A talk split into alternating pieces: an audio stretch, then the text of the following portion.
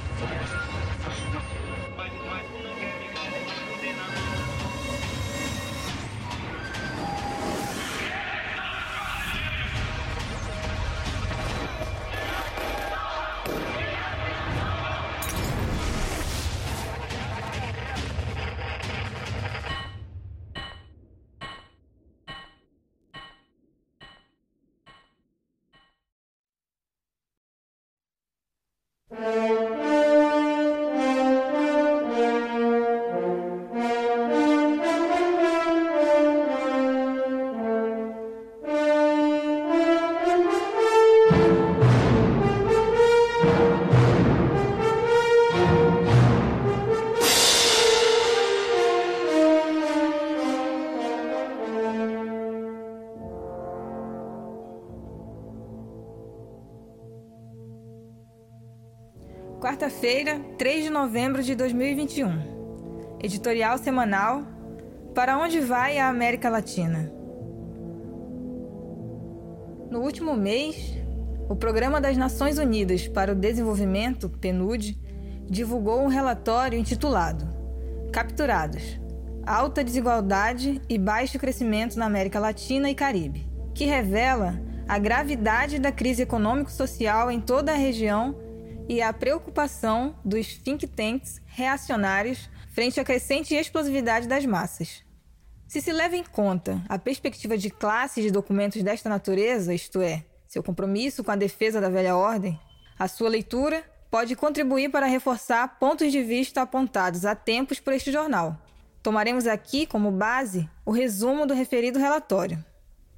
Embora diga que a América Latina e o Caribe, a LC, tenham vivenciado uma redução das desigualdades no princípio do século, o relatório logo constata que, abre aspas, apesar deste progresso, a região segue sendo a segunda mais desigual do mundo, e os países da ALC têm níveis de desigualdade mais altos que os de outras regiões com níveis de desenvolvimento econômico similares. Fecha aspas. Segundo os dados disponibilizados, Somente a África subsaariana tem padrões de concentração de renda maiores do que as nossas. O relatório não diz, naturalmente, que, mesmo a chamada redução das desigualdades na penúltima década esteve associada, por um lado, à reprimarização acentuada das economias do subcontinente e, por outro lado, à farra do crédito do período do gerenciamento petista, no caso do Brasil, resultando em lucros indecentes do capital financeiro e num processo de exacerbação do rentismo e do parasitismo, além do endividamento da população pobre e incremento da pauperização em grande escala. Assim, o relatório registra que, aspas, o crescimento da produtividade total dos fatores, PTF, teve contribuição nula e inclusive negativa para o crescimento a longo prazo na América Latina e Caribe. A acumulação de fatores, ao contrário, teve uma contribuição positiva constante antes e depois de 1990. Fecha aspas. Ou seja, o crescimento econômico de outrora nada mais foi do que o impulsionamento do podre e carcomido capitalismo burocrático assentado em relações semifeudais no campo e nas indústrias sujas e obsoletas, cujo exemplo são as montadoras de automóveis instaladas em centros urbanos, ambos baseados em exploração extensiva e predatória da força de trabalho e do meio natural. Como parte do fenômeno do parasitismo, a região é uma das mais monopolizadas do mundo. Assim, os mercados da América Latina tendem a estar dominados por um pequeno número de empresas gigantes, cujas margens de rentabilidade são mais altas e constantes no tempo do que em qualquer outro lugar do mundo. Para ilustrar isso, basta pensarmos no exemplo da Petrobras, que anunciou um lucro líquido de 31,14 bilhões de reais no terceiro trimestre deste ano, arrancados do suor e sangue do nosso povo, que voltou a cozinhar utilizando lenha. Este poder de monopólio não pode deixar de se traduzir em um poder político que, por sua vez, aumenta o poder de monopólio, criando um círculo vicioso. Mas há gente que se reivindica de esquerda e mesmo marxista que pretende alterar esta situação com base nas farsantes eleições periódicas. É claro que a alta rentabilidade de monopólios burocráticos nacionais e imperialistas estrangeiros repousa, de um lado, na exploração desapiedada da força de trabalho e, de outro, em toda sorte de benesses e garantias aos lobos do mercado. Quanto ao primeiro aspecto, o relatório registra que a segmentação formal ou informal da força de trabalho é uma característica central dos mercados laborais na América Latina e Caribe e resulta de uma combinação de exclusões legais e descumprimento. No Brasil, os dados levantados apontam que 43% dos trabalhadores estão à margem de qualquer proteção social e 15% da população em condições de trabalhar vive na completa miséria. Achatar cada vez mais os salários é o caminho do capitalismo burocrático para buscar uma vantagem competitiva no mercado mundial. Sobre o segundo aspecto, diz o PNUD que um traço distintivo dos sistemas fiscais da região é o seu baixo poder redistributivo, bem como a pressão dos capitais monopolistas, do quais faz parte o latifúndio exportador, por isenções e subsídios para as suas operações. Apenas neste ano, segundo a Associação Nacional dos Auditores Fiscais da Receita Federal do Brasil, o governo de Bolsonaro Generais deixará de arrecadar 457 bilhões de reais a título de incentivos fiscais. Este é o verdadeiro programa de transferência de renda aplicado pelo velho Estado burocrático latifundiário brasileiro, que supera em mais de 10 vezes o que se gasta com programas sociais de qualquer espécie. Sobre esta base econômica em franca decomposição, não há que se esperar vultuosos investimentos em educação. Afinal, não é necessária grande escolaridade para fazer entregas ou bicos esporádicos num ambiente de precariedade generalizada. A pandemia, ademais de precipitar a recessão da noite para o dia, apenas agravou as mazelas que são antigas neste terreno. Aspas. Antes da pandemia de Covid-19, a América Latina já era a região com menor mobilidade educativa intergeracional.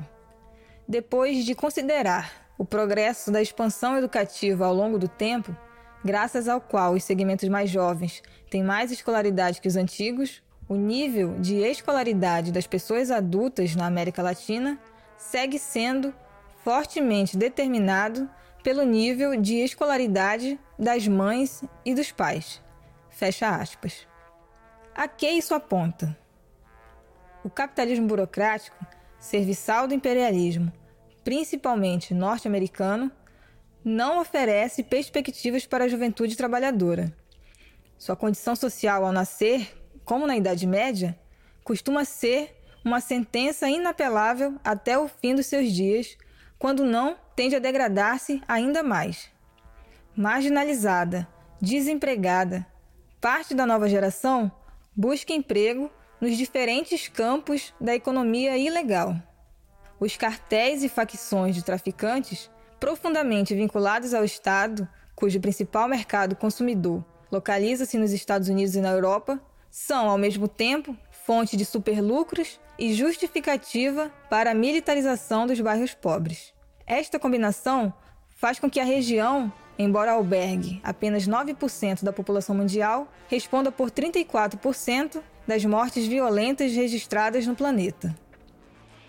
A guerra às drogas e suas ramificações nada mais são do que uma nova modalidade da guerra contra-revolucionária que visa silenciar as massas em luta e, preventivamente, impô-las um choque de ordem tal que impeça qualquer nível de organização popular territorialmente assentada.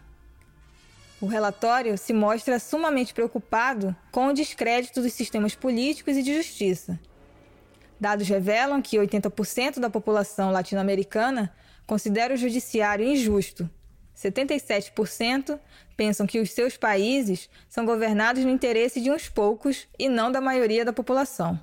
No Paraguai e no Chile, sacudidos por lutas de massas recentes, esse descrédito atinge 95% e 92%, respectivamente. No Brasil, essa taxa de descrédito é de 74%.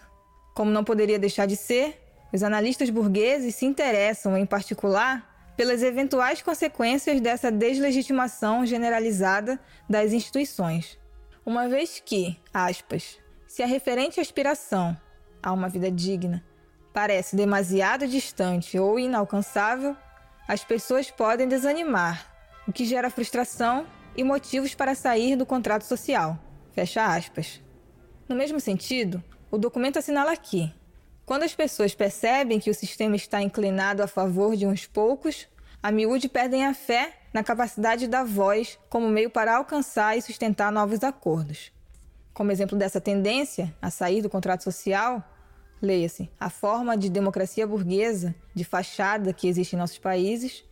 O relatório aponta as revoltas populares, por ele caracterizadas como mal-estar, ocorridas entre 2019 e 2020. O diagnóstico, no que tem de objetivo, revela as mazelas estruturais de uma região afundada, nas suas próprias palavras, em múltiplas crises econômicas e sociais. Seu receituário, como é natural, não avança sobre as causas de semelhantes mazelas. O burguês e o pequeno burguês, nesse caso, apenas defendem a necessidade de uma moralização em política e tímidas medidas anti-monopólio em economia, como se possíveis fossem em seus próprios marcos. Da perspectiva dos consequentes democratas e revolucionários, o que se trata, ao contrário, não é lamentar as crises nem buscar embelezar o antigo regime moribundo, mas enxergar nelas uma situação excepcionalmente favorável a desnudar os antagonismos de classe que estão na base da escravização secular dos nossos povos. Sobre aquela base objetiva, as massas têm dado e darão demonstrações cada vez mais contundentes de explosividade e empenho em não seguir vivendo como antes. Assim, elas buscam, tateando a escuridão, as armas indispensáveis para os clamados combates que decidam, em definitivo, sua emancipação. Cada vez mais como elo mais débil, entre tantos, da cadeia de dominação imperialista, a América Latina marcha, nas próximas décadas, para se converter em epicentro da Revolução Proletária Mundial, com todas as brilhantes perspectivas intermediadas pelas catástrofes inerentes. Isso não se deve lamentar, nem temer, mas compreender a fim de navegar com sabedoria no mar revolto que se avizinha.